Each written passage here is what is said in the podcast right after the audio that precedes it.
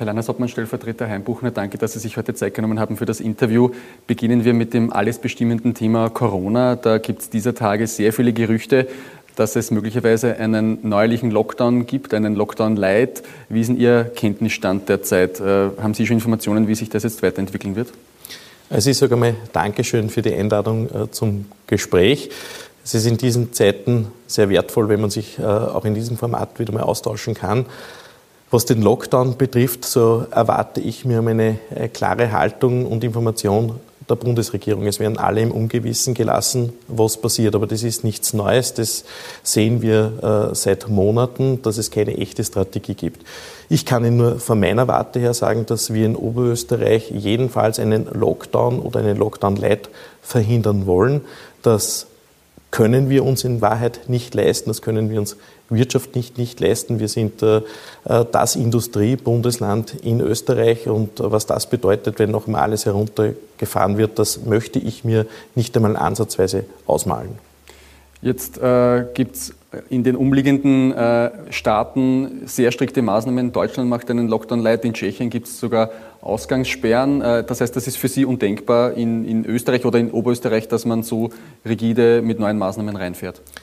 Also das hatte nicht alleine mit Oberösterreich etwas zu tun, das ist ja keine Bundesländerangelegenheit und das ist ja auch immer wichtig, da muss man mal die, die äh, Verwirrung beenden. In Wahrheit geht es darum, dass äh, die Bundesregierung einmal die Strategie kundtun soll, wie man mit dieser gesamten Thematik des Coronavirus in den kommenden Monaten umgeht. Es gibt kein Medikament derzeit, äh, es gibt keine Impfung, ob jetzt ein Impfbefürworter, ein Impfkritiker oder ein Impfgegner ist, das alles gibt es nicht.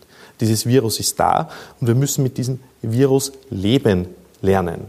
Äh, und wir wissen bis heute nicht und die Bevölkerung wird vollkommen im Unklaren gelassen, wie man mit dieser Infektionskrankheit, das ist ja äh, eine Infektionskrankheit, wie geht man damit um?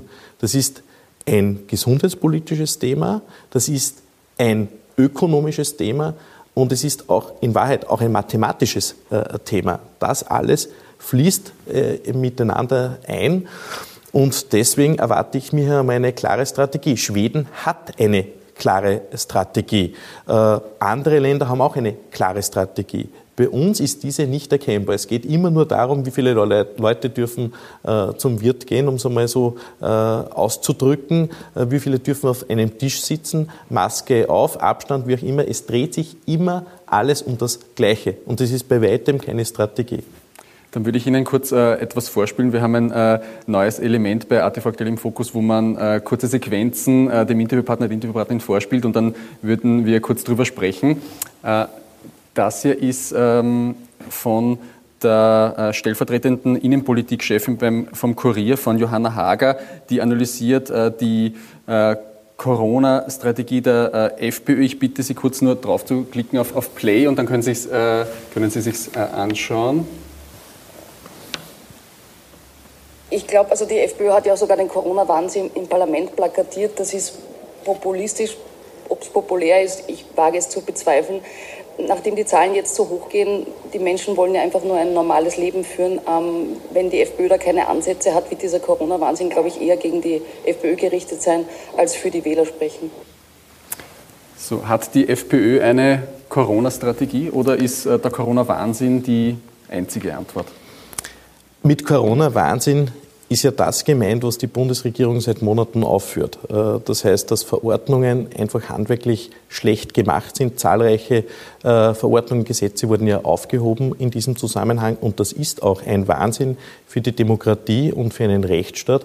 Das ist auch ein Wahnsinn, was die Planbarkeit betrifft und das bedeutet in Wahrheit einen großen Vertrauensverlust äh, in die Politik und in die Regierenden unabhängig welcher Partei man angehört. Äh, man hat jetzt äh, gesehen, im, Sommer sind die Zahlen hinuntergegangen, man hat aber gewusst, dass es natürlich wieder zu einem Anstieg kommen wird. In den Sommermonaten hat die Bundesregierung und insbesondere der Gesundheitsminister nichts unternommen, um den Bürgern Planbarkeit zu geben. Es hat keine Strategie gegeben für den Wintertourismus, es hat keine Strategie gegeben für die Schulen, für die Kindergärten, also überhaupt für den ganzen Bereich der Bildungseinrichtungen und mit dem die Familien konfrontiert sind. Und ich bin auch Familienreferent im Lande Oberösterreich. Ja, das ist tatsächlich ein Wahnsinn. Und man möchte uns jetzt da in eine Schiene bringen, wo man sagt, unter Anführungszeichen Corona-Wahnsinn bedeutet Corona-Leugnung in irgendeiner Art und Weise oder Verschwörungstheorien. Nein, das, was passiert ist seitens der Bundesregierung, diese Ungewissheit, das ist tatsächlich ein Wahnsinn und so darf man das auch als Opposition kundtun. Das muss man sogar so kundtun als Opposition. Was wäre dann Ihr äh, Konzept? Sie haben den schwedischen Weg angesprochen. Äh, wäre das das Konzept äh, der FPÖ für Österreich, wie man mit dieser Pandemie umgeht? In Schweden hat es einen elementaren Fehler gegeben. Und dieser elementare Fehler war, dass man die Alten- und Pflegeheime nicht ausreichend geschützt hat. Das hatte auch schlimme Folgen in Schweden. Das muss man so sagen. Aber es hat auch in Österreich diesbezüglich überhaupt keine Strategie äh, gegeben. Darum sage ich immer, was muss man tatsächlich schützen? Die Risikogruppen, die muss man nochmal eindeutig definieren. Die Alten- und Pflegeheime. Es ist ja auch einmal die Frage, weiß man überhaupt, wie in die Alten- und Pflegeheime dieses Virus hineingetragen äh, wurde? Äh, was hat man eigentlich gelernt seit März oder seit April? Dass man die Orte besonderer Gesundheitsgefährdung schützen muss, dass dort auch das Maskentragen einen Sinn macht. In den Alten- und Pflegeheimen, wie erwähnt, aber auch in den Krankenhäusern, in den Spitälern, in den Arztordinationen oder in den Apotheken, das ist für mich völlig logisch.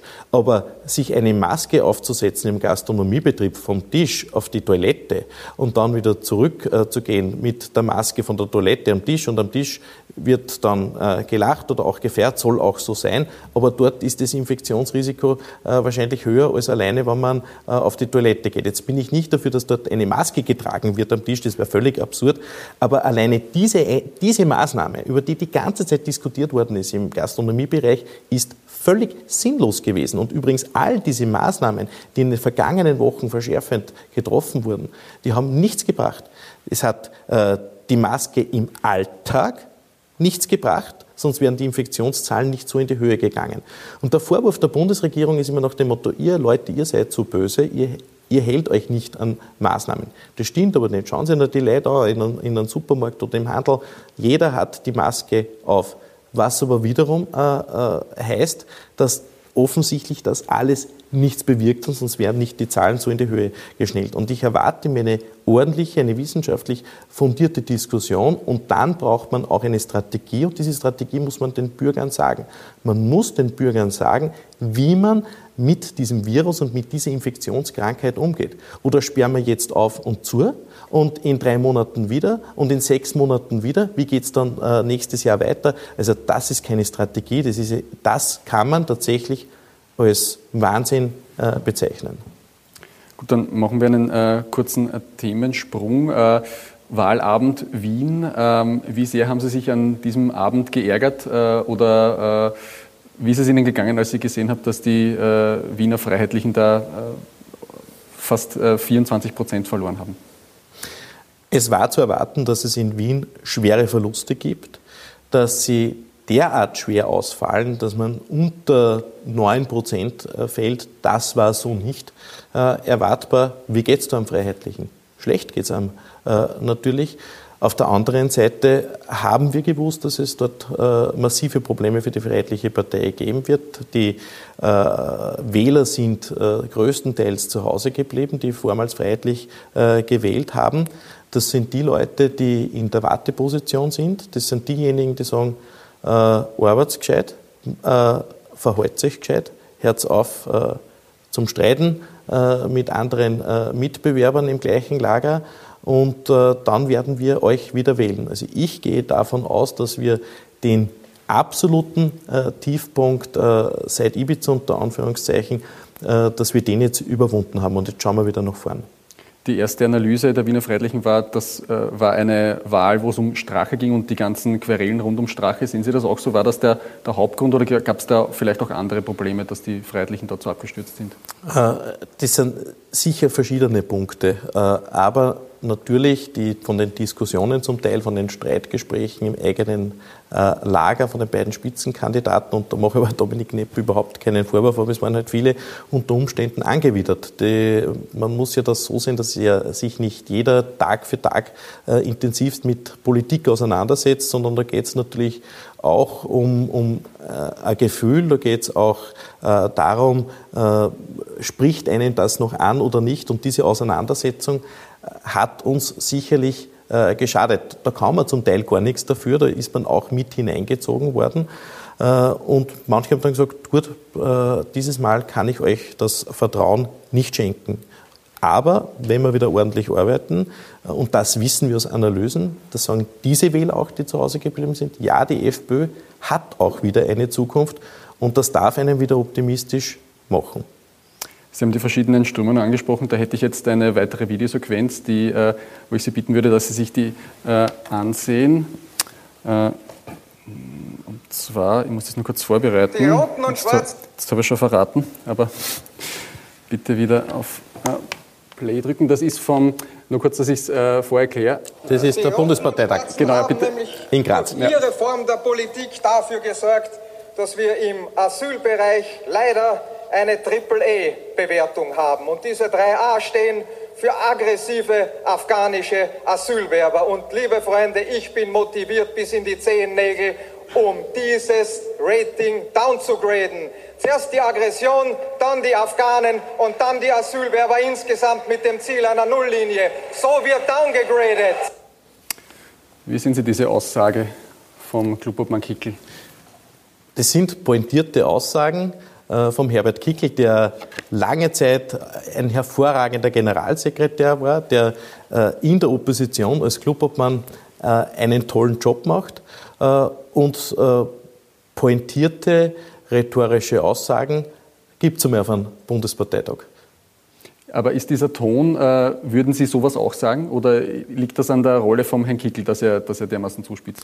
Schauen Sie, jeder Politiker, jeder Mensch hat eine bestimmte Art, wie er kommuniziert. Äh, das ist in einer Regierungsverantwortung wie hier in diesem Bundesland natürlich etwas ganz anderes, aber ich spreche auch mit Ihnen anders als wie beim Oscher-Mittwoch-Treffen oder bei einem Landesparteitag. Äh, da gibt es eben unterschiedliche Ebenen, aber ich denke, das Wichtige in dem Zusammenhang ist, äh, was die inhaltliche Auseinandersetzung betrifft, was dieses Thema der illegalen Migration anbelangt und äh, alle schlimmen Vorfälle auch durch den äh, Fundamentalismus, durch den islamistischen Fundamentalismus, was wir ja beinahe Tag für Tag traurigerweise sehen. Äh, um das geht es mir und mir geht es nicht darum, äh, wie das jemand äh, formuliert. Der Herbert Kickel formuliert so, sehr treffend, äh, sehr pointiert und Sie werden Dinge anders formulieren und ich werde auch anders kommunizieren. Aber das ist ja kein Problem, das gehört in einer Demokratie dazu. Sie äh, haben gesagt, Sie wollen äh, die FPÖ zu einer konstruktiven, seriösen Rechtspartei weiterentwickeln. Geht das dann mit solchen Ansagen? Wir sind ja auch in vielen Bereichen eine absolut konstruktive und seriöse Rechtspartei.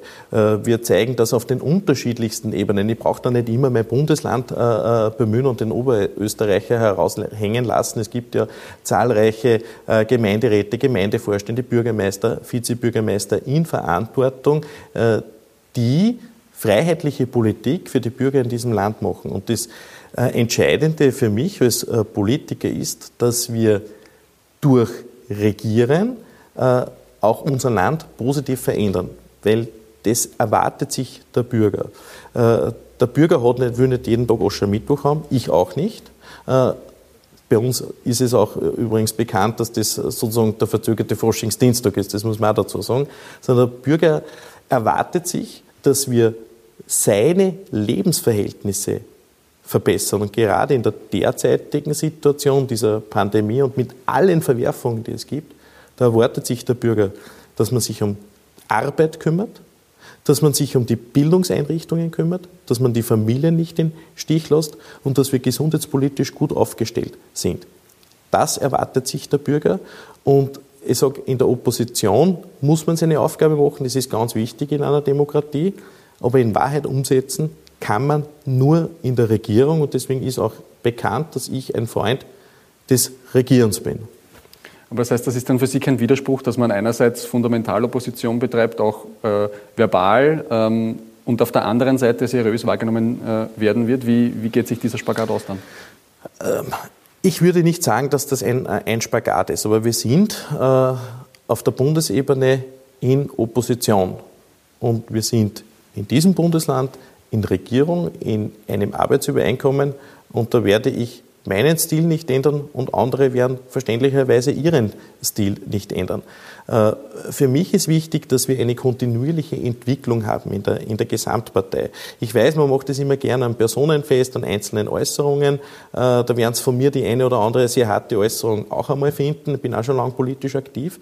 Äh, aber mir geht es darum, dass die Freiheitliche Partei nicht diese Wellen durchmacht. Das haben wir jetzt genug erlebt in den vergangenen 20 Jahren und darum denke ich, äh, äh, braucht man da auch innerhalb der, äh, der Partei eine ehrliche Auseinandersetzung. Was ist gut gelaufen und was ist nicht gut gelaufen? Und ich denke einmal, wenn wir uns sehr ernsthaft mit den Themen auseinandersetzen, und das tun wir, dann werden wir wieder erfolgreich sein zum Wohle der Bürger in diesem Land.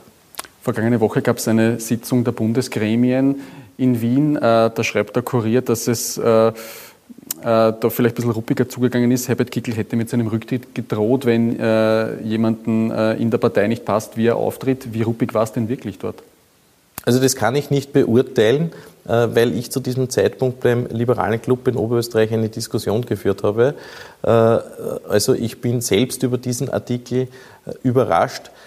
Ich war im Präsidium anwesend und es war ein gutes Klima. Wir haben die Wahlen analysiert, wir haben ein paar andere Sachthemen äh, besprochen. Also vor dem sollen wir uns nicht beunruhigen lassen, äh, wenn Medien versuchen, da ein bisschen spalterisch äh, tätig zu sein und außerdem innerhalb einer Partei auch einmal härter zu diskutieren, schadet ja auch nicht. Äh, ganz schlecht ist, wenn jeder ruhig ist und keiner mehr diskutiert. Äh, ich freue mich über eine lebendige Diskussionskultur. Das heißt auch diese Doppelspitze Hofer-Kickel, die äh, funktioniert für Sie, kann die auf Dauer äh, funktionieren? Also vorweg einmal, für mich gibt es keine Doppelspitze in dem Sinn. Äh, für mich gibt es einen gewählten Bundesparteiobmann, das ist äh, Norbert Hofer, und dann gibt es viele andere, die an höchster Stelle Verantwortung tragen. Und ich bin der Meinung, dass das jeder ordentlich macht, äh, dass wir keine Personaldiskussion führen sollen und führen müssen. Das ist überhaupt nicht notwendig. Unterhalten wir uns äh, über die Themen, aber das interessiert den Bürger wirklich nicht, äh, was die Nabelbeschau der Freiheitlichen intern bringt, sondern die Leute wollen, und dann können wir sie auch wieder gewinnen, dass sie die FPÖ wählen, dass wir uns mit den Lebensrealitäten auseinandersetzen, dass wir uns mit den Ängsten der Bürger auseinandersetzen, wenn der Politik sind Ängste real. Äh, Sie haben äh, schon äh, einiges angesprochen, was die Themen betrifft. Norbert Hofer hat gemeint vergangene Woche, die Partei muss sich jetzt thematisch auf die Bereiche Freiheit, Soziales und Sicherheit fokussieren. Das klingt ein bisschen nebulös. Vielleicht können Sie es ein bisschen konkreter machen. Was sind denn Ihre Forderungen? Wie muss sich die FPÖ weiterentwickeln? Sie haben es richtig gesagt, weiterentwickeln. Die Themen der vergangenen Jahre waren absolut richtig. Äh, wir haben einen Vertrauensverlust erlitten, nicht wegen den Themen, sondern äh, wegen unserem ehemaligen Obmann, wo halt äh, vieles hervorgekommen ist, wo man nur den Kopf schütteln kann. Das ist einmal so. Und wenn wir alle schon den Kopf schütteln, na was denkt, denkt sich der Bürger dabei? Aber natürlich die Weiterentwicklung, gerade im Angesicht dieser Pandemie, ist notwendig. Das Thema der Freiheit, der Bürgerrechte. Sonst hört man aber nebulos etwas von Menschenrechten, wenn es um illegale Zuwanderung geht in Österreich, aber über Bürgerrechte, über die Staatsbürger in diesem Land unterhält man sich äh, sehr wenig. Und die Freiheitsrechte werden derzeit massiv eingeschränkt und es geht immer um das Verhältnis des äh, Staates äh, zum Bürger. Und da ist es schon gut, wenn, wenn eine freiheitliche Partei auch deutlich kommuniziert, dass wir nicht die Allmacht des Staates wollen. Das ist auch ein freisinniges, das ist auch ein liberales Element. Und äh, was äh, die sozialen Themen betrifft, da gibt es einiges im Bereich der Pflege. Das hat auch Norbert Hofer sehr direkt angesprochen, auch im Präsidium angesprochen. Äh, das sind Themen, die die Bürger äh, bewegen. Wie geht es weiter? Wie geht es mit der älteren Generation, der Versorgung der älteren Generation äh, weiter? Und da sehe ich einen ganz großen Diskussionsbedarf, weil in der Bundesregierung derzeit da auch nur Überschriften existieren. Dann würde ich Ihnen noch einen dritten und letzten, äh, eine dritte und letzte Sequenz vorspielen äh, von einem Herrn Hofer, allerdings nicht Norbert, sondern Thomas Hofer, äh, dem Politikexperten. Ich starte das. Während Herbert Kickel so. So, ich Sie wieder bitten, Play zu drücken. Selbstverständlich gute Zusammenarbeit. Während Herbert Kickl so eher die FPÖ äh, noch vor Ibiza als eine Art neue SPÖ positionieren wollte, so als eine Art soziale Heimatpartei, so hat er sie auch genannt, ist Manfred Heimbuchner sicherlich deutlich wirtschaftsaffiner. Äh, er hat da auch immer wieder intern Kritik angemerkt, zum Beispiel an Entscheidungen noch unter Heinz-Christian Strache, was die enge äh, Zusammenarbeit mit Russland angeht, was auch den Öxid angeht, also den potenziellen Austritt Österreichs aus der EU, noch im Präsidentschaftswahlkampf. Also da hat er immer wieder andere Akzente gesetzt und ist sicherlich vom Ton her auch äh, ganz anders und deutlich verbindlicher, als das der doch äh, sehr zuspitzende Clubobmann Herbert Kickl ist. Konnten Sie, da, konnten Sie Ihrer Partei den Öxit äh, und die Beziehungen zu Russland ausreden? Den Öxit hat es ja nicht gegeben und die Freiheitliche Partei äh, hat immer klar gesagt, äh, wir stehen der Europäischen Union kritisch äh, gegenüber, aber wir wollen diese Europäische Union von innen her verbessern. In einer globalisierten Welt äh, alleine als Nationalstaat zu agieren, macht keinen Sinn. So ehrlich muss man sein. Und ich bin ein Kritiker der Europäischen Union, vor allem der Institutionen, aber ich bin kein Gegner einer europäischen Zusammenarbeit und ein Austritt Österreichs aus der Europäischen Union wäre fatal. Das kann ich hier sagen als einer, der in einem sehr wichtigen Exportbundesland äh, Politik macht. Äh, so etwas denke ich nicht einmal an. Wie erklären Sie sich dann, dass andere prominente Vertreter Ihrer Partei das immer wieder mal gefordert haben? Mein Gott, na. Äh, es gibt ja kein Redeverbot innerhalb einer Partei. Äh, Tatsache ist, dass diese Fragen ja alle geklärt wurden, auch in der Öffentlichkeit, wo man gesagt hat, der Öxid kommt nicht äh, in Frage. Und wenn jemand einmal eine andere Meinung hat, dann ist es ja kein Vergehen, sondern dann ist das ja auch ein Beispiel einer Diskussionskultur. Bei anderen Parteien würde man sagen, schaut, wie die demokratisch diskutieren, wie offen die alle miteinander sind. Bei der FPÖ heißt sofort, da hat wer eine andere Meinung, uh, da gibt es irgendeinen einen Spaltpilz. Und was das Thema Russland betrifft, so gibt es für mich eine Äquidistanz äh, zu den äh, Weltmächten. Äh, ich denke, dass die Europäer gut mit den Amerikanern auskommen sollen und müssen und vor allem auch mit Russland. Ich halte von der Sanktionspolitik gegenüber Russland überhaupt nichts. Äh, aber wie gesagt, äh, ich äh, mache mir nicht russische Innenpolitik hier zu eigen in Österreich oder verteidige die Interessen Russlands oder einer anderen Macht, sondern es gibt österreichische Interessen und es gibt europäische Interessen. Sie haben das Wahlziel, äh, noch kurz zur Landtagswahl 2021 in Oberösterreich, das Wahlziel mit mindestens 20 Prozent ausgegeben. Und Platz zwei, was passiert denn, wenn es für die FPÖ da so deutlich nach unten geht bei der Wahl, wie es bei den bisherigen Wahlen seit Ibiza war? Dann werde ich die Vertrauensfrage stellen. Ab, welcher, äh, ab welchem Bereich oder wie? Wenn ich mein Wahlziel verfehle, zweitstärkste Kraft zu bleiben und über 20 Prozent. Wie ist Ihre Erwartung? Glauben Sie, das ist. Also, äh, Meine Erwartung ist ganz klar, wir haben hier erfolgreiche Politik gemacht. Die Freiheitliche Partei ist äh, ein wesentlicher Motor für den Fortschritt in Oberösterreich gewesen.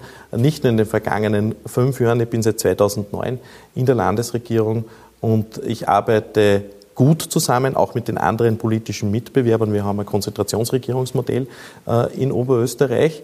Äh, und wie gesagt, ich bin absolut guter Dinge, dass wir äh, ein sehr gutes Wahlergebnis erreichen können, weil wir auf Persönlichkeiten und auf Themen setzen und weil wir uns mit den Lebensverhältnissen der Bürger auseinandersetzen. Und wenn ich dieses Ziel nicht erreiche, ist es das ganz Normale, äh, dass man dann auch sich hinterfragen lässt. Das ist völlig normal. Aber Sie werden sehen, wir werden mit einer guten Art der Politik, mit einem guten Wahlkampf und mit guten Ansagen für die Zukunft das Vertrauen der Bürger in diesem Land gewinnen. Aber das heißt, äh, in Wien hätte man vielleicht doch die Vertrauensfrage stellen sollen von Seiten der Wiener Freiheitlichen? Schauen Sie, das ist eine Wiener Angelegenheit, das kommentiere ich nicht. Wir sind eine föderale Partei. Dominik Nepp hat sich sehr bemüht, hat eine gute Figur gemacht bei den äh, Wahlauseinandersetzungen, bei den Diskussionen äh, im TV. Und äh, dieses Ergebnis hat nicht er alleine verschuldet, sondern da waren Altvordere in Wahrheit schuld daran. Wenn es bei der Wahl im Herbst 2021 sehr gut läuft, wird Sie da die bundespolitische Bühne reizen, der Weg nach Wien? Äh, es geht nicht, was mich reizt oder nicht reizt. Ich bin hier in Oberösterreich zu Hause. Äh, ich bin ein begeisterter Landespolitiker. Ich beantworte diese Frage durchgehend seit dem Jahr 2009. Äh, übrigens bin ich mittlerweile das dienstälteste Regierungsmitglied. Mir hat man immer nachgesagt, der ist irgendwann einmal weg aus Oberösterreich. Meine politischen Mitbewerber aus den Wahlkampfauseinandersetzungen gibt es alle nicht mehr in ihrer Funktion. Aber das heißt, dass Sie Bundesparteichef werden wollen, das können Sie ausschließen in den, in den Das will ich nicht werden. Wir haben einen Bundesparteiobmann und es geht ja nicht immer um Funktionen und um Köpfe. Es geht um äh, gute Arbeit, es geht um Themen, es geht um eine gute Struktur der Freiheitlichen Partei, da geht es auch um organisatorische äh, Maßnahmen und dass wir gute Leute, angesehene Leute für unsere äh, Freiheitliche Partei gewinnen können. Das ist mir viel wichtiger wie irgendeine andere Funktion. Das heißt, kein Nachfolger von Norbert Hofer? Nein, es äh, wird Norbert Hofer äh, die Freiheitliche Partei durch diese sehr schwierige Situation führen und da bin ich dankbar dafür. Gut, dann abschließend noch äh, hätte ich äh, drei kurze äh, Kurzfragen sozusagen, äh, Sätze, die Sie bitte fertigstellen oder, oder mhm. fertig sagen, je nachdem, wie es Ihnen dabei geht. Ähm, die erste Frage ist, ähm, die ständigen Fragen, ob ich irgendwann in die Bundespolitik wechseln will. Amüsieren mich. Äh, mein größtes Karriereziel ist? Landeshauptmann, Stellvertreter äh, in Oberösterreich. Aber es ist kein Karriereziel, sondern es ist ein Ehrenamt. Das heißt auch nicht Landeshauptmann? Oder? Äh, ich setze mir realistische Ziele und in der derzeitigen Situation äh, das Ziel Landeshauptmann auszugeben, das wäre äh, utopisch und ich stehe mit beiden Beinen am Boden. Gut, dann letzte Frage. Wenn ich mich zwischen zwei Personen entscheiden müsste, der eine ist Norbert Hofer, der andere Herbert Kickel, für wen würde ich mich entscheiden? Ja, kommt darauf an, worum es geht. Wenn es ums Weintrinken geht, dann äh, gerne mit dem Norbert Hofer. Äh, Wenn es um eine pointierte Veranstaltung geht, dann mit Herbert Kickel. Dann sage ich vielen Dank für das Gespräch. Bitte, ich bedanke mich.